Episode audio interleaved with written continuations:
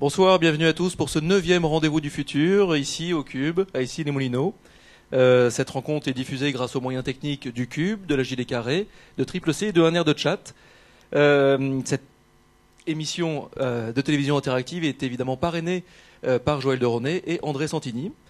La règle du jeu est très simple. Durant environ une heure, nous dialoguerons avec notre invité, Odile Deck, euh, un dialogue qui sera animé par Nils Aziosmanov, président du Cube, et Salomé Kinner, journaliste et blogueuse.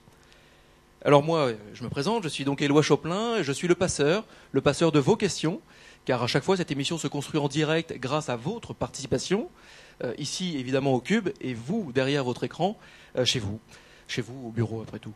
N'hésitez pas, vous avez été très nombreux à poser des questions en amont. Continuez, je les recevrai toutes ici et je les distillerai tout au long de cette émission. Alors après Joël Deronet, notre parrain, Claudie Ignoret, Jacques Attali, Bernard Werber, François Scueten, Jean-Pierre Dionnet, Serge Tisseron et Didier Von Covelart, euh, nous poursuivons notre exploration des différents futurs en compagnie de vigies de notre époque. Et c'est aujourd'hui Odile Deck, une architecte hors du commun, qui a accepté notre invitation. Laissez-moi vous présenter Odile Deck.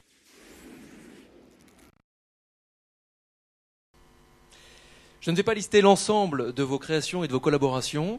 Euh, il y en a beaucoup. Je ne vais pas donner des dates parce que ce n'est pas forcément ce qui, intéresse euh, nos, internautes. Et de toute manière, j'invite nos internautes et le, les gens ici euh, dans le public à aller sur Google ou sur le site de votre agence pour avoir là toutes les dates et toute la liste de vos collaborations. Mais ce qu'il en ressort, c'est que l'art contemporain vous nourrit. Le design également semble, vous passionner de plus en plus. Vous l'abordez, euh, vous l'exploitez, vous l'attaquez sous ses diverses formes. Et euh, j'ai cru comprendre que la gastronomie également ne vous est pas, indifférente. Vous passez allègrement du, musée d'art contemporain, le Macro à Rome, au restaurant de l'Opéra Garnier à Paris, le, Fantôme, euh, ou un lotissement en Chine, un port à Tanger, sans oublier le, monolithe rouge et noir qui servira de fonds régional d'art contemporain à Rennes. Euh, L'observateur, d'ailleurs, n'oublie pas de rappeler que vous êtes la directrice de l'école spéciale d'architecture de Paris, et cela depuis 2007. Bref, dans cette société du tableur bien rassurante, bien cadrée, où l'on aime tant nous faire rentrer dans des cases bien définies, vous brouillez les pistes. Vous êtes une créatrice, vous êtes une rêveuse concrète de notre époque, vous exploitez toutes les facettes de l'architecture. Selon moi, il y a ceux qui s'accomplissent dans leur métier, et il y a les autres. Il y a ceux qui marquent leur profession d'une empreinte durable, et il y a les autres. Il y a les autres, et il y a vous, Odile Deck. Merci encore d'avoir accepté cette invitation au dialogue. Et je vous laisse avec Nils, Nils Azosmanov, pour, euh, pour commencer ce dialogue. Merci. Bonjour euh, à toutes et à tous. Merci beaucoup, Odile Deck, euh, d'avoir répondu à notre invitation. Merci à Salomé Kiner, qui nous a rejoint pour co-animer cette émission, et donc c'est la première. Alors, je voudrais euh, inaugurer avec vous un nouveau euh, petit rituel pour ces rendez-vous du futur. Euh, en fait, je vais commencer par une citation autour de l'idée du futur. Et puis, ça sera en même temps ma première question. Alors, la citation du jour, c'est un slogan d'un constructeur de véhicules utilitaires, accrochez-vous bien. Alors, il pèse quand même 15 milliards d'euros, hein, donc pour, il a pondu ce slogan. Le slogan, c'est Aujourd'hui, nous avons conçu le futur, imaginez ce qu'on pourra faire demain. Voilà, donc à chaque fois, à chaque édition d'un rendez-vous du futur, on sortira comme ça un slogan. Parce que ce qui nous amuse, c'est de constater qu'en fait, dans l'imaginaire du marketing aujourd'hui, on nous vend du futur immédiat en permanence, on nous vend une promesse de futur, avec les innovations technologiques de plus en plus rapprochées notamment. On est dans un futur qui, euh, la promesse, c'est qu'on est dans un futur qui est accessible en permanence. Euh, Jacques Attali avait dit d'ailleurs ici, c'est l'utopie comme objet de consommation. Alors ma question, donc, qui est liée à ce slogan, c'est Odile Deck, êtes-vous une, architecte du présent ou du futur? Bien, je crois que euh, être architecte, c'est obligatoirement regarder le futur. Parce que le temps euh, qui se coule entre le début de l'idée du projet, de la conception du projet jusqu'à la réalisation et la remise du bâtiment à son utilisateur est tellement long, peut-être tellement long qu'on est obligé de se dire que entre-temps, le monde aura avancé. Et donc, euh, euh, on est obligé de, de, regarder comment la société va vivre demain, parce que non seulement le, temps du bâtiment est un temps long, mais ensuite, le bâtiment lui-même vit très longtemps. Donc, il faut que on ne peut pas penser des bâtiments pour vivre comme on vivait hier. Et vivre, comme on vit aujourd'hui, c'est déjà trop tard puisque quand le bâtiment va être fini, il faut qu'on soit demain. Alors justement, vous vous décrivez vous-même comme une quelqu'un qui regarde devant et pas derrière. Euh, vous dites euh, des architectes qui sont les ambassadeurs des transformations de la société. Euh, quelles sont pour vous les transformations majeures qui impactent aujourd'hui sur votre métier? Bien, je crois, crois que d'abord, la première chose, c'est, il y a d'abord des transformations techniques purement qui sont purement du métier proprement dit dans l'évolution des matériaux, l'évolution des mises en œuvre, des choses comme ça, et dont le verre est le matériau pour moi le plus innovant aujourd'hui, euh, sur lequel on fait le plus d'expérimentation, et merci à la voiture. Enfin, je pourrais le développer. Mais euh, là, parce que c'est la voiture qui est, pour laquelle on a besoin de faire évoluer le verre, puisque les voitures sont de plus en plus vitrées. Et donc, il faut les, et c'est une consommation beaucoup plus importante que la consommation du bâtiment, et donc dans le bâtiment, on en profite. Mais bon, ça, c'est un développement technique. Et puis, il y a aussi, mais ça, c'est par rapport à mon métier proprement dit, mais il y a aussi le fait de l'évolution de la société elle-même et surtout l'évolution de la façon dont on vit socialement puisque euh, la, vivre, c'est euh, être, être incorporé, enfin être intégré dans la société. Donc c'est l'évolution de la façon dont, la, dont la, la, société, les relations, les connexions, justement, parce que ça en fait partie, euh, se transforment, qui fait que la, on est obligé de penser la construction, la ville, différente en 1988, votre agence ODBC, Odildec, Benoît Cornet, se fait connaître sur la scène internationale avec le projet de la Banque populaire euh, de l'Ouest et d'Armorique à Rennes. Euh, à l'époque, c'était un projet très innovant. Aujourd'hui, est-ce qu'on peut encore innover en architecture ou est-ce que tout a été fait? On peut toujours innover. Hein. On peut toujours innover. Mais on peut toujours rêver d'innover. On peut penser innover. Mais on est je ne suis pas sûre qu'aujourd'hui j'aurai le droit de faire certaines choses que j'ai faites pour ce bâtiment il y a 20 ans. Et ça, je trouve ça un peu désespérant. Parce que euh, je suis partie, enfin, j'ai pendant quelques années plus été vers l'étranger. Et depuis 2-3 euh, ans, enfin depuis 3-4 ans, je suis en train de reconstruire et donc de construire des choses en France. Et euh, je me rends compte que les conditions ont changé parce que les conditions de le fameux principe de précaution, je suis désolée, je vais devoir en parler, c'est qu'elle c'est un vrai frein à l'innovation. C'est-à-dire qu'en fait, euh, à partir du moment où on considère que quelque chose qui n'est pas autorisé par écrit doit être systématiquement refusé parce que ça pourrait être susceptible d'apporter des problèmes, euh, ça veut dire que ce n'est pas la peine d'essayer de faire changer les choses. Donc ne travaillons qu'avec les choses qui sont autorisées. Et moyennant quoi on se restreint le champ de la pensée, on se restreint le champ de la créativité. Et ça, je trouve ça dramatique. Alors justement, j'ai une question qui, rebondit à la fois sur le, comment dire l'intérêt que vous avez pour le matériau vert, le verre, et en même temps pour ce que vous venez de dire. Euh, donc le verre, euh, effectivement, on voit que dans votre travail, c'est un matériau important parce qu'il apporte la lumière, il ouvre vers l'extérieur, peut-être parce qu'il il amène les reflets aussi du monde dans lequel il s'inscrit. Euh, alors justement en Asie, on voit de plus en plus euh, des, écrans euh, géants à LED, c'est-à-dire que ce sont des écrans dont l'image est excellente même en plein jour, même avec du soleil. et ces écrans recouvrent de plus en plus les bâtiments comme des pots d'écran, des véritables pots d'écran qui rendent du coup les bâtiments communicants, sensibles. est-ce que vous n'êtes pas tenté finalement Est-ce que ça c'est pas le coup d'après du verre justement d'une certaine manière bah, Le coup d'après du verre, si on veut partir dans les nouvelles technologies de cette nature, ça serait de penser que finalement, euh, mais c'est déjà ce que je disais il y a une quinzaine d'années avec mes étudiants, c'est que, à la limite, pourquoi concevoir des bâtiments? Pourquoi concevoir des espaces? Puisqu'à l'intérieur d'une boîte, quelle que soit la nature de la boîte, on peut, par l'intermédiaire d'écrans, transformer complètement son environnement. Donc, effectivement, c'est quelque chose auquel on a pensé. On a arrivé à ça. Mais ce n'est pas encore arrivé. Mais ça pourrait arriver. Et ça pourrait arriver, et en même temps, ça veut dire que, quelque part, on ne c'est vous-même qui, agissez sur le contexte dans lequel vous voulez être, mhm. puisque vous recréez votre espace. Euh, vous pouvez tout d'un coup imaginer que ce mur-là, là devant nous, c'est la mer au bord c'est la plage au bord de la mer. C'est Star Trek. Dans, Star Trek? Dans Star Trek, il y a, ces, séquences où on voit un écran qui d'un seul coup nous met sur la mer. Mais il nous manque Dr Spock. et donc, euh, bon, c'est un autre sujet, parce que j'ai toujours rêvé d'être téléporté, j'ai toujours dit que je mourrais après avoir vécu la téléportation. Mais ça, c'est un autre sujet. Oui, et j'ai fait travailler mes étudiants sur la téléportation. Puisque j'ai pensé qu'on pouvait, si on imaginait que la téléportation allait arriver, il fallait bien penser des endroits, des lieux, à partir duquel, puisque c'est comme ça qu'ils font dans Star Trek, où ils se mettent et où ils se disent, ben voilà, on va changer d'endroit. et on va se déplacer sans avoir besoin de bouger. Donc qu'est-ce que ça veut dire? Qu'est-ce que ça signifie pour la ville? Qu'est-ce que ça signifie dans les relations avec les autres? Et qu'est-ce que ça fait, signifie dans la façon dont on, entre ici et ailleurs, quelle est la relation? C'est une vraie question sur la ville, ça. Euh, justement, je, vais je continue à vous, interroger un peu sur ces, ces, écrans. Alors, vous avez, euh, vous réalisez actuellement un projet sur le, le, site des Confluences à Lyon. Vous en revenez d'ailleurs euh, aujourd'hui.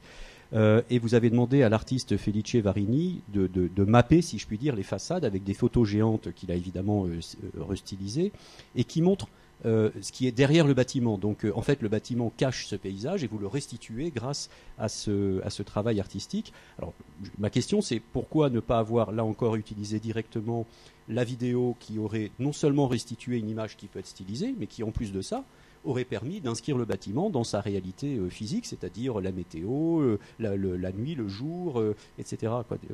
Mais en fait, c'est parce que l'histoire est un peu différente. C'est parce qu'en fait, on m'avait demandé de travailler avec un artiste que j'ai appelé Felice Varini et que j'ai commencé à vouloir lui dire que j'aimerais bien qu'il fasse quelque chose et commencer à lui dire ce que j'aimerais qu'il fasse. Il m'a dit on ne commande pas un artiste. Oui. et donc il m'a dit écoute voilà, je vais te proposer quelque chose et mais c'est moi qui décide.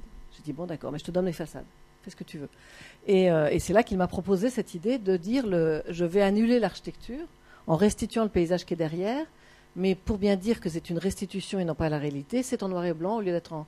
Mais c'est pas redessiné, c'est l'exacte représentation de ce qu'il y a derrière, mais en noir et blanc. Voilà. Et c'est tout. non, mais c'est d'ailleurs très beau, hein, mais c'est pas la question. C'est une intervention d'artiste. C'est-à-dire qu'en fait, effectivement, on pourrait très bien imaginer que. Mais dans ces. Alors, la seule question qu'on se pose, parce que quelque part, quand on est architecte, on a un tout petit ego, quand même. Parfois très grand. Et, euh, et on se dit que. Euh, mettre un écran et, faire ce que je disais tout à l'heure, à savoir euh, dire que le mur ici pourrait être autre chose que ce qu'il est. Ça fait peur. Ça, ça, fait pas peur, mais on se dit, mais à quoi on sert? C'est-à-dire, à quoi servons-nous? Est-ce qu'on a encore besoin de nous, quelque part? Donc, la question que je me pose à partir de là, c'est, je pense qu'on a encore besoin de nous, mais pour d'autres choses. Euh, pas forcément pour faire ces choses-là, pas pour faire ces choses-là, puisque il suffit simplement de fabriquer une boîte et de mettre de la technique dedans, mais c'est comment, comment commencer à réfléchir sur les relations sociales ou les relations dans des humains, donc de social, vont s'installer et comment on va passer d'un espace à l'autre et comment on va continuer quand même, parce qu'il y a quand même une grande dimension sociale dans le métier de l'architecte qui n'est pas simplement un fabricant de formes, c'est d'abord quelqu'un qui permet aux, humains d'être abrités, c'est la base de l'abri la base, mais aussi de vivre ensemble et c'est euh, et le lieu qu'il fabrique est un endroit pour vivre ensemble. Mmh. Et ça, c'est à la fois l'architecture, mais c'est aussi la ville. Et donc, c'est pour ça que je dis que si on n'est plus là pour faire des formes, parce que la forme n'a pas trop d'importance, elle est juste une question de goût, mmh. et on n'est pas mmh. forcément tous d'accord, et c'est très bien comme ça.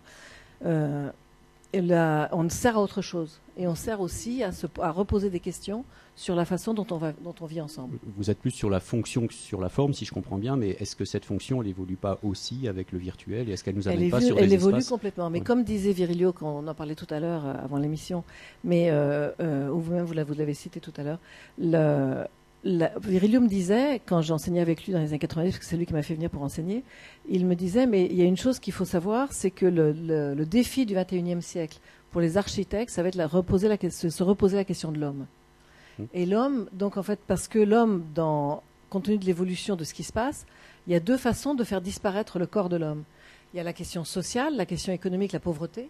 Parce que quand on est très très pauvre, on ne se préoccupe plus de son corps, puisque c'est le dernier souci qu'on a. Ce qui compte, c'est de continuer à, être là, ou de réussir à trouver à manger, mais sans forcément se préoccuper de son aspect et de quelque chose. Et le virtuel. Parce que le virtuel, c'est deux yeux connectés à un écran et des mains sur des doigts sur un clavier. Mais quoi d'autre?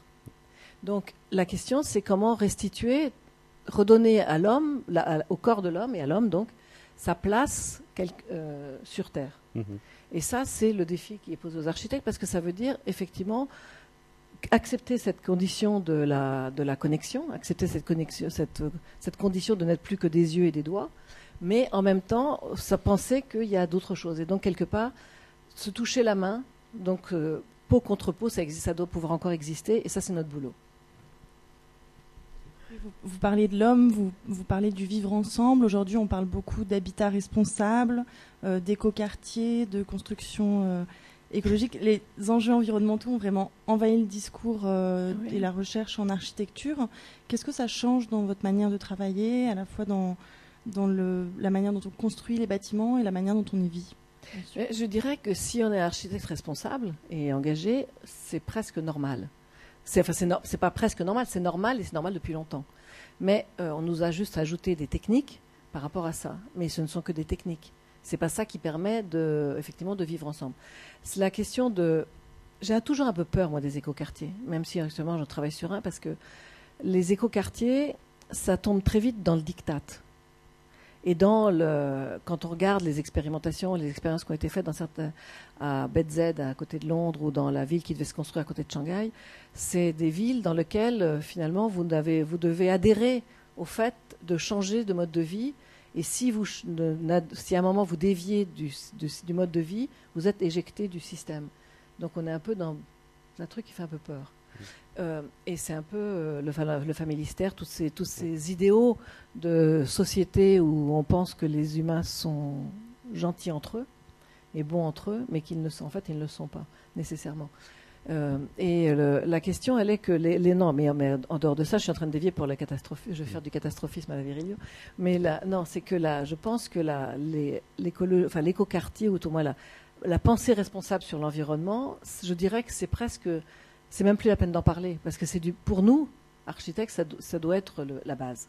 C'est pas des concepts vides euh, aujourd'hui. Ça vous voulez vraiment vraiment. jusque là Je peux y aller jusque là sur les concepts vides, sur le greenwashing et tous ces trucs là. Mais Oui, ça je fonctionne. Oui, parce qu'en fait, la, la- ça, cons- ça- non, ça, ça, cons- ça, ça fonctionne parce que, vous savez, il y a une chose qui m'étonne toujours, c'est que moi j'ai fait mes études dans les années 70, et dans les, études, dans les années 70, il y a eu le premier choc pétrolier. Et le premier choc pétrolier a fait que dans les écoles d'architecture, on, on a commencé à penser la question de l'architecture solaire. Et moi, enfin, dans l'école, on m'a parlé, j'avais des profs qui m'apprenaient l'architecture bioclimatique, l'architecture solaire, etc. Donc c'était le début de la réflexion sur ce genre d'habitat ou de ce genre d'énergie. Et euh, puis tout d'un coup, on a tout abandonné parce qu'on a donc il y a eu des, premières expérimentations qui ont été faites dans certaines villes nouvelles où on a construit, je me souviens, tout un tout un, lotissement de maisons solaires dans les années euh, 80, début des années 80, fin des années 70. Et puis on a tout abandonné et maintenant on y revient avec une autre vague qui est euh, la vague effectivement euh, la Terre euh, va disparaître, il faut tenir compte de la couche, du trou dans la couche d'ozone et on va maintenant vous imposer un certain nombre de normes. Mais je pense que la question c'est pas la technique, c'est pas la norme, c'est pas toutes ces choses-là. C'est effectivement, comme vous disiez tout à l'heure, juste c'est comment on vit de façon un peu plus responsable, simplement, euh, encore une fois de plus, entre soi, sans forcément obliger tout le monde à vivre comme ça, parce que je pense qu'il faut quand même laisser un minimum de liberté, quand même, aux humains pour, pour euh, dire, ben voilà, mais moi, si je veux continuer à rouler en voiture parce que, alors que tout le monde roule en vélo, et ben tant pis, j'ai le droit de rouler en voiture. Si je veux, euh, mais à ce moment-là, je prends les, je, je tire les conséquences aussi de ce que je fais. Parce que c'est ça la question. C'est qu'aujourd'hui, quand on parle de, des- de, de, l'environnement, de l'environnemental ou de, l'écologie, dans, l'urbanisme ou dans l'architecture, on veut euh, veut s'affranchir de la responsabilité puisqu'on va confier à des techniques des choses euh, qui permettront de vous dire ben voilà ça y est j'ai fait moi j'ai fait mon boulot par rapport à ça. Alors qu'en fait c'est pas seulement ça. C'est aussi euh, comprendre donner du plus pour vivre bien Euh, moi, j'avais entendu que l'utopie euh, en faillite de, de- Godin sur le familistère était pas tant liée au comportement des gens que, au fait aux générations qui ont suivi et qui ont réclamé d'avoir les mêmes avantages que, que leur père, sauf qu'il n'y avait plus la place de les, accueillir et c'était finalement un modèle qui était, trop étroit, mais qu'il aurait peut-être pu euh, être. je sais pas f- tout de l'histoire du familistère de Guise, mais je pense qu'il y a aussi, enfin je sais aussi qu'il y avait, il y a au bout d'un certain temps une espèce de, euh, il, y a, il y a les fondateurs qui ont rêvé de cette utopie et qui euh, quelque part y adhèrent totalement, qui portent une vision exactement, Oui. et puis ceux qui arrivent derrière, ils ont besoin de, de peut-être qu'ils sont plus nombreux, mais je ne suis pas sûr que ce soit vraiment la question, c'est qu'ils ont besoin eux de s'installer dans, la- ça devient pour eux une norme de base. absolument. Et ils ont besoin à un moment Oui. de réagir contre, parce que c'est comme ça que les Mm. enfants grandissent en réagissant contre Ouais. leurs parents. Oui, Non? tout à fait.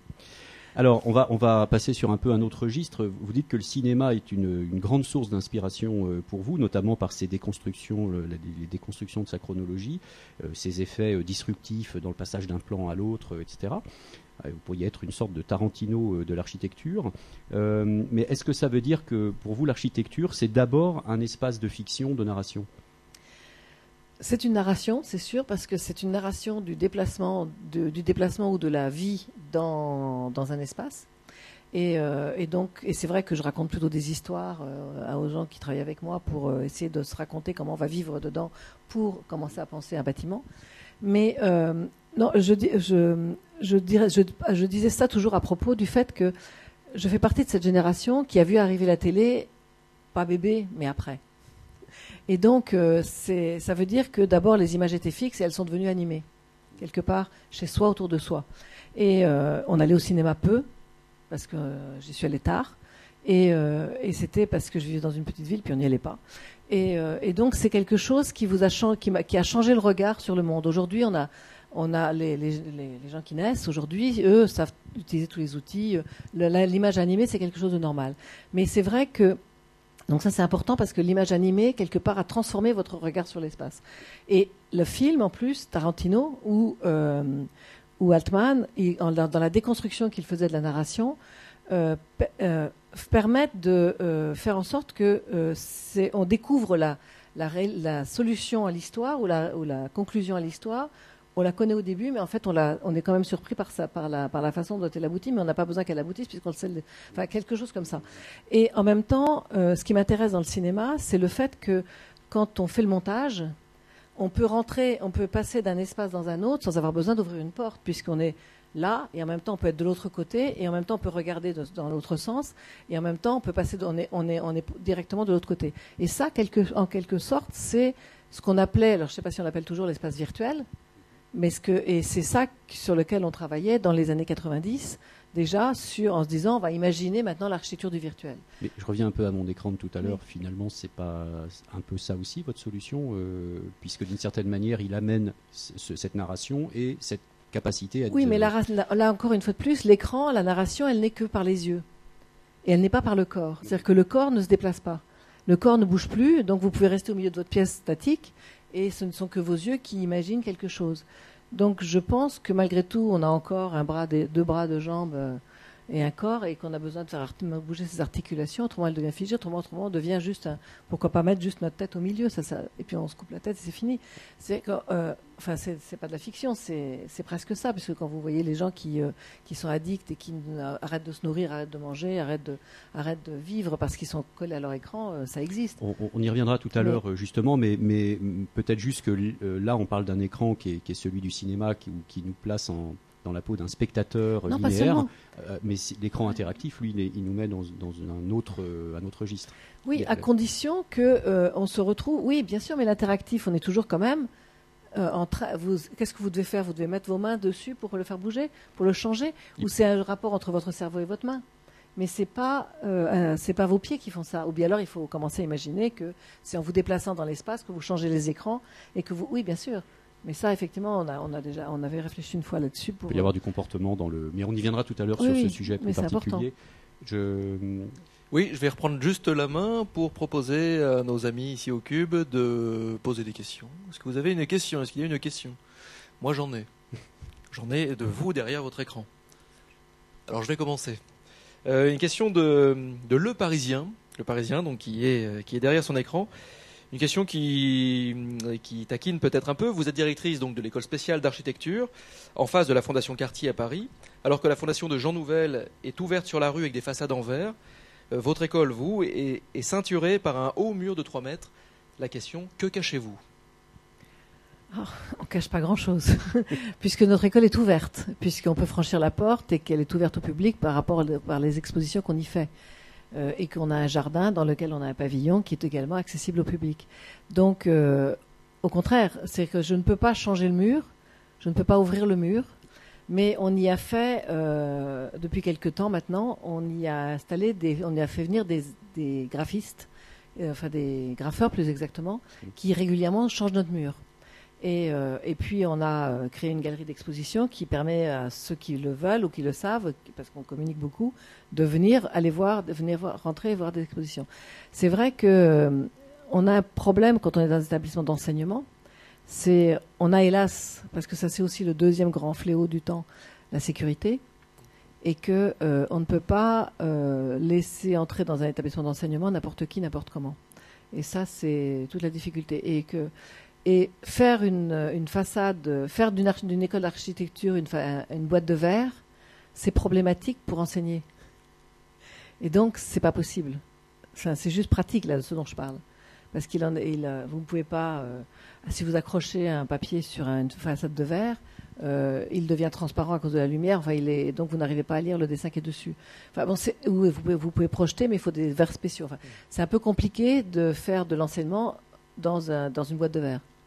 L'architecture n'est pas qu'une question finalement de, de design et de visibilité, mais c'est aussi une question de praticité. Bien sûr, c'est pas- beaucoup. Mais bien sûr.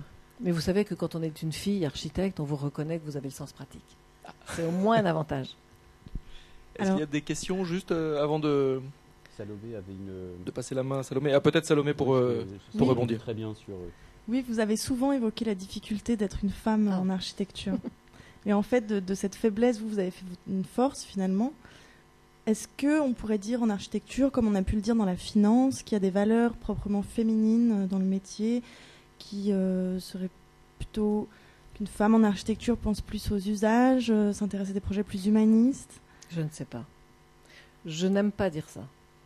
Je n'aime pas dire ça parce que je ne je veux pas considérer qu'il y a des questions de genre dans la façon de penser et de, et de concevoir.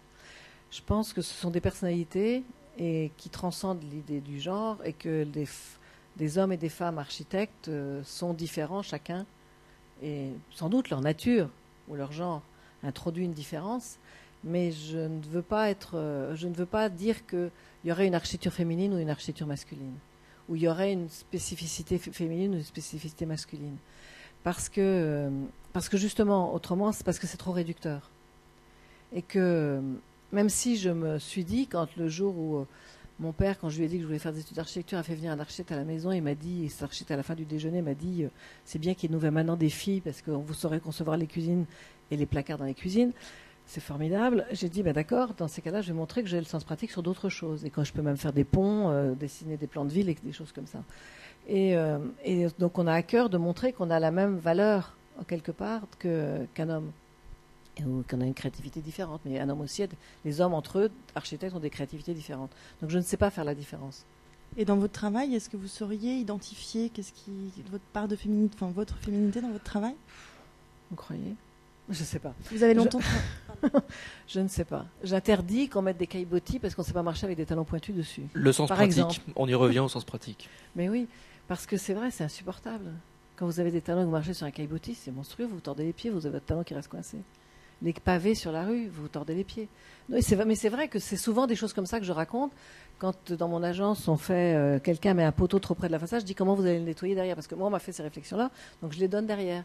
Comment on va. Voilà. Donc c'est vrai, je dis des choses banales par rapport à des. euh, mais c'est important.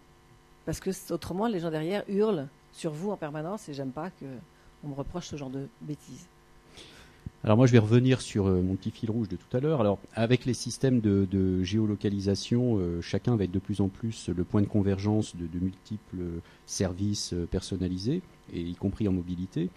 Euh, L'espace va donc devenir euh, communicant, relationnel. Il va se comporter peut-être comme une sorte de partenaire de vie euh, dans, nos déplacements de, tous les jours. Et finalement, c'est la qualité d'expérience et de relation qu'on va avoir avec cette média architecture qui va être déterminante demain. Alors, est-ce que cette dimension intelligente, vivante, et je, rejoins ce que je disais tout à l'heure, hein, c'est l'écran devient interactif, se connecte à la sphère virtuelle, se connecte aussi à des systèmes intelligents. Euh, est-ce que cette dimension vivante, intelligente de nos futurs environnements est quelque chose qui vous vous intéresse justement euh, Oui, je trouve ça absolument. Enfin, moi, personnellement, ça m'intéresse beaucoup. Maintenant, euh, savoir comment ça interagit ou comment ça, de, ça transforme la façon de penser la ville, parce que finalement, c'est ça. Mmh, mmh, c'est pas mmh. seulement l'architecture, là, c'est franchement la ville. Oui, oui. Euh, c'est encore un autre sujet. Ça veut dire que l'espace public ou l'espace collectif, de, de la ville devient une sorte de terrain de jeu ou devient un endroit dans lequel on peut euh, qu'on va qu'on va percevoir de nature de façon différente parce qu'on va certes se déplacer dans cet espace pour le traverser, pour le, le parcourir ou aller joindre un point à de l'autre côté, mais en même temps, euh, ça veut dire que on pourrait, en restant là, aller être de l'autre côté et communiquer avec la personne qui est de l'autre côté et de faire et, et, sans jamais se rencontrer forcément sur, les, sur la place. Dans l'ubiquité, quoi. Dans l'ubiquité. Et, euh, et je disais tout à l'heure que ce qui moi, ce qui m'importe, c'est malgré tout toujours l'humain de chair et, mmh. et de peau, de chair et de, de parce que euh, j'ai toujours tendance à penser que c'est peut-être ça mon côté féminin, c'est que ça m'intéresse et que je trouve que, mais je pense que les autres aussi ça les intéresse, c'est que je euh, je, je, pense que c'est. Euh, je ne peux pas. J'ai du mal à penser que l'espace ne pourrait être que virtuel. Ou qu'on ne vivrait plus que dans la communication virtuelle. Ou qu'on ne fonctionnerait plus que dans le système virtuel. Parce que euh, je me demande à quoi ça sert de vivre. La seule chose qui m'intéresse, c'est comment on peut penser cet espace de façon différente. En, fait, vous avez parlé de la voiture tout à l'heure. Je, vais prendre un parallèle, c'est que la voiture, euh, bon, finalement, aujourd'hui, la question, c'est plus le moteur, les roues et tout ça. Bien la, sûr. la question, c'est l'intelligence qu'on met dedans. Tout à fait. Avec, euh, maintenant, elle fait, elle fait le créneau pour vous, la voiture. oui, mais alors dans ces cas-là, vous pouvez l'utiliser autrement. Ça veut dire de coup, vous pouvez fabriquer des boîtes sur des roues si vous voulez ou n'importe quoi ou des systèmes aliments tout ce que vous voulez c'est pas grave et dedans vous pouvez pendant le temps du trajet faire autre chose oui bien sûr donc ça, c'est intéressant. Voilà, c'est dans ce sens-là. Tout à fait. Ça veut dire que vous pouvez commencer. Et encore une fois plus, je suis désolée, mais j'ai souvent réfléchi avec mes étudiants. Et on avait fait ça euh, pour une, la Biennale de Rotterdam en, 80, en 2003 où on avait euh, le sujet était le transport parce qu'en Hollande il se pose la question du grand ring qui connecte toutes les villes sur lesquelles les gens passent beaucoup de temps pour connecter euh, les, pour circuler parce qu'ils habitent dans un coin et ils partent de l'autre côté. Et en même temps c'est pas si long que ça. Et on avait commencé à imaginer que ce ring devenait un système automatique sur lequel vous pluguiez votre voiture et puis la voiture pouvait s'ouvrir vous pouvez vous connecter avec votre voisin vous commencez à la voiture devenait un bar et vous connectiez avec les autres etc donc ça finalement la voiture n'avait plus d'importance et à ce moment-là, par chance, il y avait le mondial de l'auto. J'avais envoyé mes étudiants au mondial de l'auto pour aller voir quels sont tous les nouveaux développements de la façon dont la voiture euh, fonctionnerait dans le futur. Et euh, finalement, c'est vrai que euh, la voiture, c'est quoi? C'est une surface avec des roues en dessous et une boîte par-dessus. Et puis des sièges dedans, donc il faut qu'il soit confortable. Et, une route, et une route qui devient intelligente et aussi. une route qui devient intelligente. Et vous mmh. pluguez votre voiture là-dessus. Mmh. Et puis, entre-temps, vous faites autre chose. Vous commencez à communiquer, vous travaillez, vous vous détendez, vous faites du sport, vous faites tout ça. Mais c'est pareil avec les trains. Pourquoi, quand, le, quand, le, quand l'Eurostar est arrivé entre Londres et Paris, on n'a pas commencé à penser autre chose que rester bêtement assis sur un siège? Et de se dire que pendant ces trois heures de déplacement, parce que maintenant c'est plus que deux heures et demie, on puisse faire autre chose. On puisse profiter de ce temps de rapprochement entre Londres et Paris pour pouvoir faire, par exemple, si on veut, du sport, ou qu'on puisse, euh, pourquoi pas, à nouveau retrouver des vrais wagons-restaurants dans lesquels on puisse prendre le temps de la gastronomie, par exemple. Ou bien alors, on pourrait imaginer qu'on peut se reposer, faire une sieste. Donc, euh, votre siège peut avoir un lit. Euh, vous, pouvez, faire tellement de choses en deux heures et demie de temps, et pas simplement uniquement assis bêtement sur un siège, ou simplement en train de faire, des, comme la plupart des hommes d'affaires dans les trains, des jeux vidéo sur leurs écrans. Paf le chien. Oui, entre autres. il faut, il faut repenser tous ces objets-là, en fait. Il faut réfléchir à tous ces objets-là, parce que ces objets dans lesquels on passe beaucoup de temps, mais dans lesquels on est bêtement assis. Et c'est finalement savoir prendre le temps, mais savoir prendre le temps de perdre du temps, en fait. Absolument. Ou savoir perdre du temps, au lieu de perdre du temps, euh, savoir en gagner. Mais quand on a pensé les trains à la fin du 19e siècle, c'était des lieux de vie. Des lieux de, où on se rencontrait et où il se passait quelque chose. mais le voyage. Entre temps, ils sont voilà le voyage, le temps du voyage. Et depuis, c'est devenu des objets purement fonctionnels ou purement fonctionnalistes. Eh bien, je pense qu'il le temps de retrouver le temps du voyage, parce que le temps du voyage, ça a du sens. Hmm.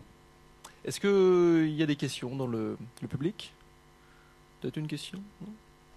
Pas de question. Moi, j'en ai toujours. J'en ai de nos amis internautes, euh, donc je vais la poser. une question de Gilles. Euh, Gilles sur le chat. Euh, pour vous, que pourrait-on attendre d'une démocratie participative en matière d'urbanisme? Gilles nous propose de discuter de la, démocratie, participative. Euh, c'est comment je pourrais expliquer Comment je pourrais dire Comment c'est ça? C'est un peu compliqué. On voit beaucoup de consultations, par exemple, de gros projets de concertation, pardon. Euh, avec les Oui, mais citoyens, avec les sont-elles- quartiers. avec les- Le problème, c'est que je me demande si parfois, je suis un peu par rapport à ça. Est-ce que c'est du cynisme ou pas? Je suis pas sûre. Mais je me demande si parfois les hommes politiques sont, ne sont pas cyniques quand ils font ça. C'est-à-dire que est-ce que y a, parce que finalement, on élit un homme politique pour quelque part décider, de- enfin faire un certain nombre de choses pour nous, puisqu'on lui confie, on lui délègue pendant le temps d'un mandat la décision d'un certain nombre de choses. Il peut nous consulter, certes, mais en même temps, euh, si on n'est pas content, on peut le jeter la fois d'après. Donc, euh, la question, c'est de savoir si quelle est la leur prise de responsabilité? Alors, je sais que je vais pas être beaucoup aimé quand je dis des choses comme ça, mais quelle est leur capacité à la prise de responsabilité de si et à chaque fois qu'ils font quelque chose, ils sont obligés de nous redemander notre avis. Alors, ça ne veut pas dire qu'il ne faut pas qu'ils nous demandent notre avis, mais il faut qu'ils nous demandent notre avis à condition que quelque part ça puisse être réellement un avis qui serve à quelque chose, mais en même temps, l'avis de tout le monde fabrique du plus petit dénominateur commun, hélas. Et donc, quelque part, il faut qu'il y ait bien quelqu'un au-dessus, ou tout au moins à qui on a délégué, la nécessité de euh, la, la- capacité à prendre une décision qui n'est pas forcément celle qui plaît à tout le monde. Et que la, alors, je sais que c'est pas non plus très politiquement correct ce que je dis là, quand, enfin, c'est pas comme ça qu'on pense aujourd'hui, mais je pense que malgré tout, un homme politique, ou au moins un décideur, enfin, un homme politique doit aussi pouvoir être capable de ne pas toujours plaire.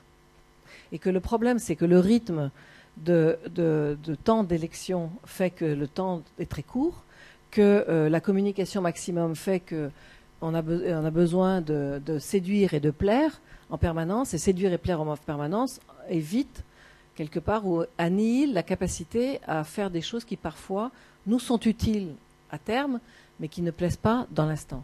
Et ça, c'est problématique.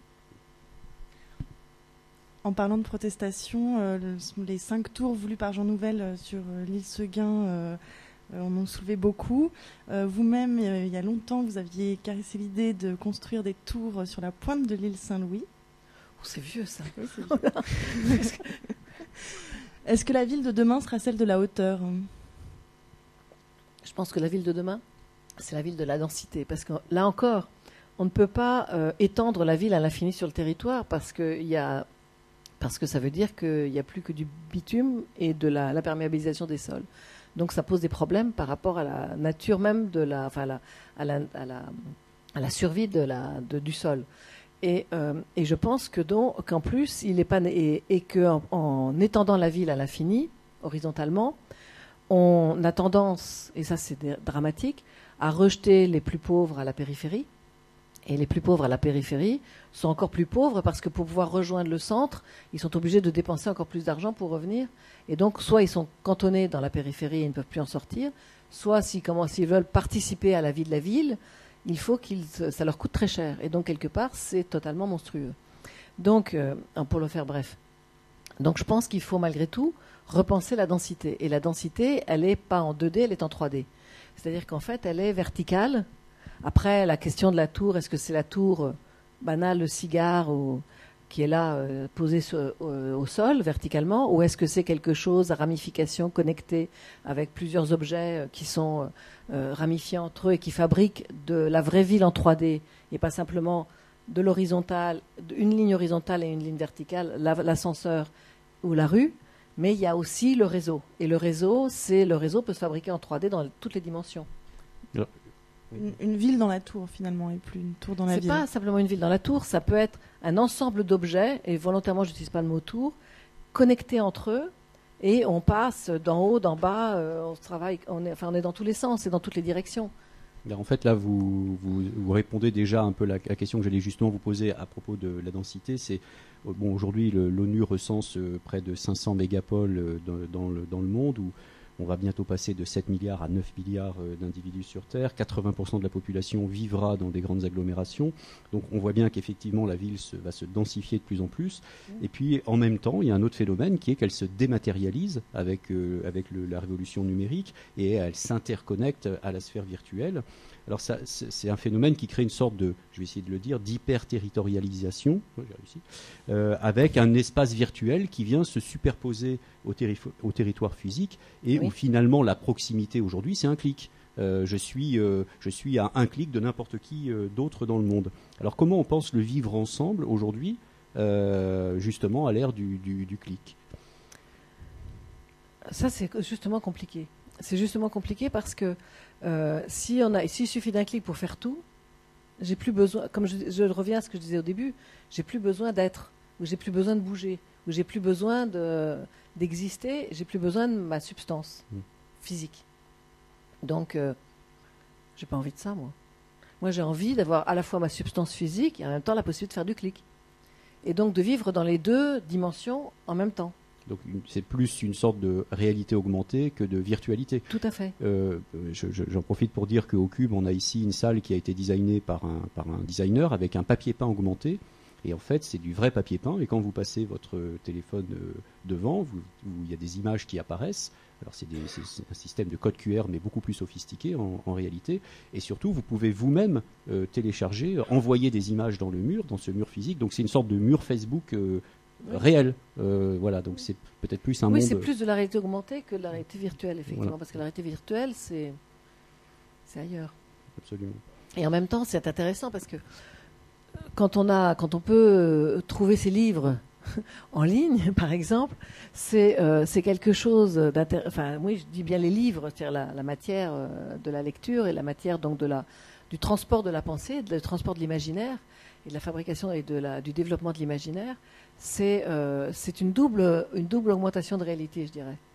Mm. C'est-à-dire qu'il y a à la fois le fait qu'on va se cliquer, on va cliquer pour pouvoir euh, aller se connecter sur cette, euh, sur cette euh, lecture, et la lecture va vous transporter dans une autre dimension à nouveau, qui est celle de l'imaginaire, qui, qui n'est pas forcément des images, qui j'ai tendance à penser qu'il vaut encore mieux qu'il y ait encore du texte, parce que le texte est un, permet un imaginaire encore plus large c'est totalement virtuel le texte pour le coup. Tout à fait. Euh, j'ai une question de Bernardo. Vous avez parlé plusieurs fois de, l'école spéciale, évidemment, école spéciale d'architecture à Paris, dont vous êtes la directrice. Euh, Bernardo, vous êtes aussi professeur. Qu'est-ce que vous voulez transmettre en priorité aux générations futures? D'architectes? Oui. Ou en général? D'architectes. On va commencer par les architectes, puis après les générations dans leur ensemble. Au pluriel. Quelle responsabilité. Non, la question, je, je, la, je pense que la première qualité à acquérir pour un étudiant en architecture, c'est la curiosité. C'est être curieux du monde, être curieux de, tout. Être curieux de ce qu'il y a autour de soi, être curieux de ce qui est au-delà, au-delà de soi, être curieux de, demain. Et être curieux parce que si on est curieux, on aura la, on aura, on pourra développer sa créativité et son imaginaire. Enfin, son imaginaire d'abord et sa créativité ensuite. Et, euh, mais je pense que c'est valable pour les étudiants en architecture parce qu'ils ont besoin d'être créatifs mais je pense que c'est valable pour tout le monde parce que euh, toutes les générations futures ont besoin d'imaginaire pour se projeter demain. Parce que quand on a 17, 18, 19 ans, euh, on a besoin d'imaginer ce qu'on va faire, ce qu'on va, être demain, ce qu'on va vouloir faire demain, comment on va vouloir vivre demain, comment on va vouloir faire des choses demain. Parce que euh, on a tout, son possible devant soi.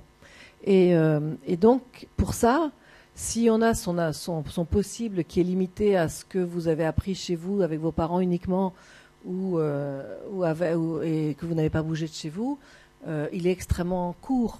Euh, et, autrefois, on disait que les gens se mariaient avec quelqu'un qui était à une distance de pas plus de 10 km de chez soi, quel que soit le voyage que vous avez fait entre-temps. Je pense qu'aujourd'hui, on est euh, dans, une autre dimension et qu'on a besoin justement d'arpenter le monde. Quand je dis arpenter le monde, c'est arpenter le monde physiquement, arpenter le monde virtuellement, arpenter le monde de, des idées, de la connaissance, euh, etc. Et plus on l'arpentera, plus on pourra imaginer comment on va être, qui on va être demain. Et c'est ça. Et c'est pour ça que je dis qu'il faut être curieux. Et c'est vraiment ce que je, et pour être curieux, en même temps, on va rêver. Il faut se nourrir, du coup, il faut se nourrir de la vie, de notre environnement. Et ça rejoint une question de Fort euh, sur le chat, toujours. Euh, qu'est-ce qui nourrit votre imaginaire? Tout. Tout. Alors vraiment tout. On parlait d'art contemporain, de gastronomie également, on parlait de tout. Oui, parce que je suis curieuse de. Là, je suis curieuse, et quand je dis que je. Quand... J'aime voyager, parce que quand j'étais enfant, j'ai toujours rêvé que je connaîtrais tous les pays du monde. Et donc, je m'astreins chaque fois que j'ai une invitation dans un pays où je ne suis pas allée, dire oui et d'aller parce que je veux aller connaître ce pays, voir les, rencontrer les gens. C'est toujours très court, c'est vrai, donc je ne peux pas dire que je connais le pays. Et la première chose, et, pourquoi je fais ça? Parce que ce qui m'intéresse, c'est d'aller découvrir des, individus différents, qui ont une culture différente et une gastronomie différente. Alors pourquoi la gastronomie? Parce que la gastronomie, pour moi, c'est la représentation d'une forme de culture et de la culture. Et c'est ça qui m'intéresse. Et donc je suis curieuse de goûter des choses que je ne connais pas. Et, si je dis pas de bêtises, d'ailleurs, vous avez euh, à, Saint-Malo euh, une fenêtre qui donne sur la mer et c'est une image que vous aimez beaucoup. Et je, crois que c'est Marguerite Duras qui disait que elle adorait regarder la mer parce que finalement la mer c'était le tout et que c'était une forme d'accès au tout. Tout à fait. Tout à fait. Et moi, ce qui m'intéresse dans la mer, c'est la ligne d'horizon. Parce que je parle souvent de la ligne d'horizon, parce que la ligne d'horizon, c'est un endroit vers lequel on est, quand on est au bord de la mer, on est fasciné par cette ligne en face de soi. On se dit qu'on veut y aller, on y va, mais chaque fois qu'on s'en approche, elle est toujours devant soi. Hum. Donc c'est quelque chose qui ne fait que. C'est pour ça qu'on a toujours qu'un avenir devant soi quand on est sur la mer. Comme l'arc-en-ciel, on cherche toujours, mais on n'y arrive jamais au trésor. Salomé? Oui, bah, on parle de mer. Euh, en, septembre prochain, vous commencez la construction du nouvel office euh, de tourisme flottant de Laval. Vous avez beaucoup travaillé à l'aménagement de, de ports par le passé. Euh, par ailleurs, les experts, les experts prévoient pour le siècle à venir une montée des eaux qui serait entre 3 et 5 mètres. Est-ce que vous pensez qu'on doit imaginer la ville de demain ailleurs que sur la terre ferme? Mais ça a déjà été pensé, ça a déjà été réfléchi dans les années 60, 60, 60 oui, je dirais. Il y a des architectes qui ont commencé à imaginer qu'on allait pouvoir construire des villes sur la mer et des villes sur l'eau. Et, euh, c'est fantastique parce que du coup, on, on là encore une fois plus, on s'abstrait d'une forme de pensée euh, de, des habitudes qu'on a sur la Terre et on peut se, connecter, se circuler différemment et se connecter différemment, puisque quand vous êtes sur la mer, euh, vous ne pouvez pas simplement fabriquer, vous n'allez pas fabriquer de la route sur la mer, c'est absurde. Donc vous allez passer d'un lieu à l'autre d'une autre façon, en enjambant, en passant par un pont, en faisant une passerelle, en montant et redescendant. Donc cette ville en 3D dont je parle, c'est celle qu'ils ont imaginée, quand on voit tous les projets qui avaient été imaginés dans ces, dans ces années-là, c'était vraiment des villes en 3D sur la mer. Et les premiers, et il y avait tous les architectes japonais dans les années 60 qui, euh, qui commençaient à imaginer ça parce que leurs villes, elles, elles sont sur un territoire restreint, parce que la le Japon n'est pas très grand, qui a en plus beaucoup de montagnes et que donc elles ne peuvent pas, s'étendre. Donc ils ont commencé à penser qu'on allait conquérir et aller partir sur la mer pour construire la ville. Euh, mais en même temps, on peut vivre aussi, euh, comme Jacques Rogy le dit, sous la mer. Et la mer, c'est vraiment quelque chose d'important, parce que la mer, euh, c'est une nourriture, c'est de la nourriture, c'est une nourriture, mais c'est une nourriture non seulement parce que c'est quelque chose à partir duquel on peut manger, mais c'est aussi une nourriture de euh, qui c'est quelque, c'est une quand je quand je pense aux crues du Nil qui arrivaient du fait des marées et qui nourrissaient la terre à côté, qui permettaient aux Égyptiens de planter leurs champs et d'avoir leur nourriture pour. Enfin, ça, ça, a des conséquences. La mer, la, qualité de la mer et la, la, condition de la mer sont fondamentales pour notre survie. Et c'est une énergie aussi. Euh, et c'est une énergie, bien sûr. Mais l'hydro et l'hydro. L'hydrolien. L'hydrolien, voilà. Commence à peine, alors qu'en fait, il y a déjà des gens qui ont pensé bien antérieurement, mais là, là encore, comme, comme on ne s'est pas posé la question de changer d'énergie de façon vraiment efficace, parce que pour des raisons allez, on va dire politique en général, on, redécouvre. C'est la faute de la voiture aussi, entre autres. Non. Il y, a des, non. Non, pourquoi? Parce que euh, vous pensez au pétrole? Parce que je pense au mode d'organisation finalement de, de, la société et ce qui tire son économie. Et, la voiture, par exemple, est un des est un des pourvoyeurs de, taxes.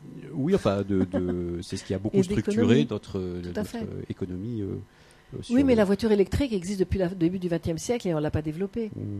Enfin, l'hydroénergie existe depuis, les, depuis au moins 40 ou 50 ans et on l'a jamais, on l'a, on l'a pas développé.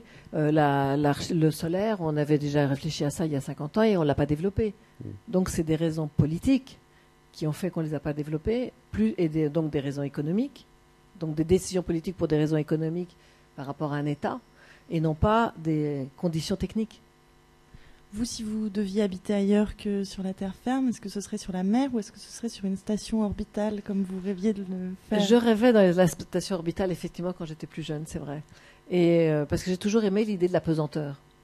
Et, euh, j'ai bien, j'ai toujours aimé de l'idée que justement, on n'est pas forcément vertical et qu'on peut se déplacer dans l'espace, dans toutes les directions. Et ça, je trouve ça magique. On va rester dans les, grands projets. Mais avant, euh, je, redis que si vous voulez prendre la parole, n'hésitez surtout pas. Voilà, donc le temps que vous réfléchissiez à une éventuelle question, donc je vais poser la mienne. donc toujours sur ces, grandes visions, ces grands projets. Actuellement, à l'Émirat d'Abu Dhabi, il y a un projet pharaonique qui, est en, qui est en cours depuis 2008 un projet de ce qu'on appelle Smart City, euh, donc c'est la construction en plein désert de la première cité entièrement à énergie positive, euh, qui produit plus d'énergie qu'elle n'en consomme, avec zéro émission de gaz carbonique. Alors il y a déjà en France et pas loin d'ici à Meudon des bâtiments à énergie positive, mais là c'est une ville entière à énergie positive. Euh, alors on s'entend et dans un autre registre, dans d'autres registres, des, architectes visionnaires comme Le Corbusier avaient des projets comme ça aussi de cités euh, idéales. Vous avez également cité tout à l'heure euh, des projets utopiques hein, qui remontent à Thomas More, les, projets également comme New Harmony, le Phalanstère, etc. Aujourd'hui, c'est, est-ce que vous, il y aurait un projet fou que vous comme ça vous, vous, aimeriez réaliser, même en vous disant c'est juste pas possible, mais quand même, on vous donnerait une baguette magique là aujourd'hui, un endroit rêvé sur Terre. Est-ce qu'il y aurait un projet fou que vous aimeriez réaliser? Euh, Et est-ce que c'est euh, encore possible et dans quel domaine? Oula. Euh, c'est vrai, je me, pendant que vous étiez à me poser la question, je me disais est-ce que je rêve moi-même? Hmm. Et je suis pas sûre que je suis pas sûre que ça serait la cité idéale. Que pour moi, la cité zéro, zéro énergie, euh, ou, euh, euh, énergie à énergie positive, ce soit pour moi un idéal parce que tout ça, c'est encore une fois de plus que de la technique. C'est-à-dire que c'est une réponse technique ou c'est une conception technique de la ville. Et encore une fois de plus, je ramène toujours la chose, moi, aux humains. Social. Et aux humains, enfin aux humains, à l'homme. Et, et, je pense que une, une, une, cité idéale, ça serait. Mais je mais en fait, non, je voudrais dire une chose, c'est qu'en fait, il faut jamais réaliser les utopies. Parce que euh, les, utopies ont, besoin d'être devant nous comme des rêves impossibles vers lesquels on tend sans vouloir les réaliser. Parce que la plupart du temps, dans l'histoire, toutes les utopies sont devenues des systèmes totalitaires. Et, euh, c'est un peu, oui, c'est un peu embêtant. Et euh, parce que l'utopie devient un système qui à un moment, demande que euh, qu'il y ait des, des, doctrinaires, oui, des doctrinaires mmh. de cette euh, pensée idéale, de cette chose idéale, qui fabriquent euh, des et qui ne conçoivent pas que l'on puisse déroger à la doctrine qu'ils ont qu'ils ont émise au départ. Et ça, c'est problématique pour moi. Je vais vous parler justement d'un exemple d'une utopie. Vous me direz ce que vous en pensez. C'est l'architecte Filippo Innocenti qui a créé en 2010 l'Adobe Museum, euh, donc l'Adobe Museum, Museum pardon, c'est un, musée de 57 000 mètres carrés, c'est pas rien, qui est ouvert 365 jours par an, 24 heures sur 24. En fait, c'est un musée entièrement virtuel, euh, qui est donc accessible depuis n'importe quel endroit euh, dans le monde, et qui invite les internautes à visiter des, salles d'exposition avec des œuvres numérisées. Il y, y, a des forums de discussion, etc. Et alors, Filippo Innocenti, l'architecte, dit euh, le seul moyen d'aller au-delà du possible, c'est d'aller dans l'impossible. Donc lui, il est bien barré dans l'utopie là. Euh, est-ce que qu'est-ce que ça vous inspire ce genre de démarche? J'aime l'idée de l'impossible et d'avoir envie d'atteindre l'impossible. Ça c'est clair. J'aime l'idée que euh, pour moi rien n'est impossible. Donc ça permet de me dire que j'ai pas il n'y a pas de limite à la façon de penser ou à la façon de, ou la créativité. la, la seule chose, c'est que je suis un peu perplexe face à ce musée totalement virtuel. C'est formidable. Je trouve c'est formidable par rapport à la connaissance. Mmh. Mais malgré tout, euh, à condition, euh, alors sauf si les œuvres ne sont que numériques, mais ont été pensées comme des œuvres numériques. Oui, c'est le cas. Ah d'accord.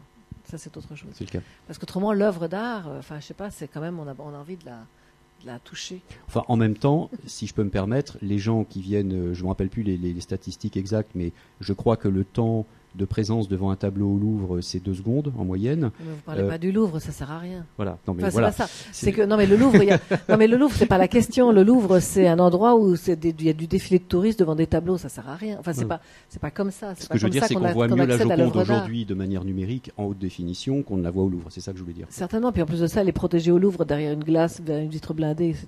Donc de toute façon, vous ne la voyez pas. Hmm. Donc c'est pas différent, effectivement. Je suis d'accord. Non, mais c'est pas de ça dont je parle. Hmm. C'est le fait que l'on expérimente l'art en même temps. Alors, je vais, je vais vous donner euh, trois citations et, et, euh, je vais vous demander de réagir à ça. Alors, la première, c'est, euh, je cite, hein, Je pense qu'il y a un marché mondial pour environ 5 ordinateurs. Ça, c'est le PDG d'IBM en 1943. Deuxième citation, Il n'y a aucune raison pour que les gens veuillent d'un ordinateur chez eux. Ça, c'était en 77, le PDG de Digital Equipment. Puis la troisième, c'est L'humanité crée tous les deux jours autant d'informations qu'elle ne l'a fait entre le début de la civilisation et le 21e siècle. Ça, c'est le PDG de Google en 2010. On voit, le bond absolument euh, hallucinant qu'il y a entre ces déclarations et la réalité de ce qui est, de ce qui est arrivé. Est-ce que dans le monde de l'architecture, ma question est peut-être très naïve, est-ce que dans le monde de l'architecture, il y a des choses comme ça qu'on ne voit pas arriver et c'est juste des vagues énormes quoi? Pas d'exemple comme ça sous les, dans la, qui viennent des choses qui seraient arrivées. Euh, oui, peut-être le, développement. Oui, parce que je crois que le développement du verre dans l'architecture est quelque chose que les. Parce que ça date du, début des années 90, le, la, la, la, grande vague de l'arrivée du verre en grande quantité. Enfin, avec les grandes façades qui ne sont que du verre et non plus simplement des trous, des trous dans des. Dans des, dans des murs. Et ça, les architectes de l'avant ne l'avaient pas vu venir, effectivement. Ou l'avaient, peut-être un certain nombre commençait à le voir arriver, mais on y avait pensé, mais parce qu'il y avait quand même, oui, je dis une bêtise, parce qu'en fait, Mies van der Rohe avait imaginé un, des tours tout, uniquement en verre à l'époque, dans les années 60 ou 70 ou même avant, mais euh, c'était pas possible de les réaliser. C'est-à-dire que le problème dans l'architecture, c'est qu'il y a un temps de, entre l'imagination de ce que vous pouvez, l'idée que vous pouvez avoir de quelque chose de que vous avez envie de faire et la capacité à le faire et, mmh. ça, prend, et ça prend du temps. Mmh. Et, euh, et, la, et c'est l'ordinateur et la capacité de calcul de l'ordinateur qui a rendu possible des choses qui n'étaient pas possibles avant. Euh, parce que, et ça c'était un grand ingénieur de la fin du XXe siècle qui m'avait dit, c'est qui s'appelait Peter Rice et qui est mort maintenant, et qui disait que l'avantage c'est qu'aujourd'hui on peut penser, euh, par exemple, euh, il, il, c'est lui qui avait conçu un truc tout simple, qui est le passage couvert de, dans le jardin de la Villette, qui est un système où la couverture flotte et puis le poteau il est à côté. Mais et, en fait, pour pouvoir le penser, il fallait le calculer, il fallait calculer le, déport, de cette couverture, il fallait calculer la capacité de calcul. Si on le faisait à la main, c'était trop long, donc on, arrêtait. C'est-à-dire qu'en fait, en architecture, on a souvent rêvé des choses et il a fallu du temps pour que la technique permette de le faire. Et généralement, c'est peut-être une ou deux générations plus tard qu'on a pu les faire. Donc on est peut-être en ce moment en train de rater une vague potentiellement. Ce que je veux dire, c'est que bah, dites, là aussi ça s'accélère. Voilà, vous dites que, que oui. c'est grâce à, on va dire, l'intelligence entre guillemets de l'ordinateur qu'on a pu, du calcul, euh, voilà, de calcul qu'on oui. a pu euh, résoudre des problématiques physiques. Euh, bah, peut-être qu'aujourd'hui, avec la superpuissance des ordinateurs, je viens de donner trois citations qui parlent d'elles-mêmes. Peut-être qu'il se passe actuellement des choses qui vont avoir des impacts très très fort. Bien sûr. Bah, de toutes les façons, il y, en a, il y, a, il y a déjà, enfin moi je dirais la tablette numérique, qui est quelque chose dont on n'a pas encore imaginé les conséquences dans la maison. Même s'il y a déjà des réfrigérateurs qui, quand vous passez votre aliment, dans, quand vous revenez de votre course d'un supermarché, vous ouvrez la porte et lui-même vous dit, il sait ce que vous avez acheté, il vous dira un peu plus tard, quand vous avez fini, que, quand est-ce qu'il faut prévoir d'en racheter. Euh, voilà, donc ça, ça existe déjà. Mais avec la tablette numérique, moi j'ai vu, enfin je, oui, je, je vous racontais ça avant, c'est que j'ai vu en 1991, dans le cadre d'un concours pour le siège d'Apple, euh, qui ne s'est pas réalisé, un film où j'ai vu la tablette numérique et tout ce qu'on pouvait en faire, parce que c'était dans l'imagination de Steve Jobs.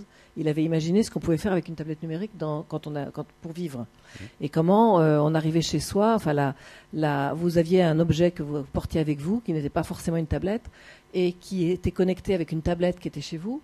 Et euh, quand vous arriviez chez vous, l'objet avec lequel vous vous déplaciez, ça avait prévenu la, la, tablette que vous alliez arriver, donc il avait mis en route le chauffage. Il avait, bon, il y a des choses comme ça qui existent, mais il avait mis euh, la musique que vous attendiez, il avait mis euh, des choses, il avait, il avait organisé la maison, il avait même peut-être mis à cuire quelque chose, enfin sorti quelque chose de frais. Enfin, et c'était la, la, la, connexion oui. entre vous et la machine qui était chez vous qui faisait ça. Et quand il, a, quand il ouvrait la porte et qu'il arrivait chez lui, la tablette lui disait bonjour, monsieur machin, euh, comment allez-vous ce soir, qu'est-ce que vous voulez, etc.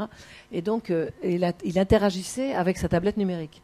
Oui, d'ailleurs, on voit que le, le, la voilà. domotique, euh, il y a 20 ans, ça s'est cassé la figure, voilà. euh, ça n'a pas marché. Oui. Aujourd'hui, ça revient en force parce qu'il y a de l'intelligence dans Et ça, c'était en 91. Oui, euh, et donc, quand j'ai vu arriver la tablette, je me suis dit, mais oui, c'est vrai, c'était ce fameux film de Steve Jobs que j'avais vu. Mmh, mmh, absolument. Je, et je regrette qu'il soit plus là parce que je pense qu'il avait encore d'autres rêves. pour nous. L'émission va toucher à sa fin. Nous avons un petit jeu, un autre petit rituel. Euh, c'est une- un petit ping-pong entre, entre vous et les internautes. En gros, je vais vous, je vais vous proposer 3-4 questions et réponses très courtes pour terminer l'émission. Et après, nous passerons au mot de la fin. Et puis voilà. Je dois Alors. répondre par oui ou par non seulement? Pourquoi pas, ou en 3 mots, ou en 10 mots. une question de Fritz. Euh, qui sont les architectes qui vous ont le plus inspiré? Je dirais des bâtiments plus que des architectes. Mhm. Je dirais le Guggenheim à Bilbao a été pour moi, euh, il y a un avant et un après, mais il y avait surtout d'abord Beaubourg pendant mes études, parce que Beaubourg à Paris, ça a été un choc. Et on savait quand on était étudiant en architecture à cette époque-là que après ça pourrait être différent. Question de Fred. Si vous deviez changer une ville dans le monde, le- ce serait laquelle? Changer une ville? Ouais. Euh, Une ville dans laquelle il y aurait trop de, favelas ou de ou de suburbs de cette nature. Enfin, je sais plus comment, j'ai oublié les mots là ce soir. Mais euh, une ville dans laquelle euh, on pourrait donner un peu plus de, joie aux humains. Et dernière question, euh, une question de gros doudou, mais pourquoi pas. Quel serait votre rêve en tant qu'architecte? Quel bâtiment rêveriez-vous de construire? On a déjà abordé le rêve.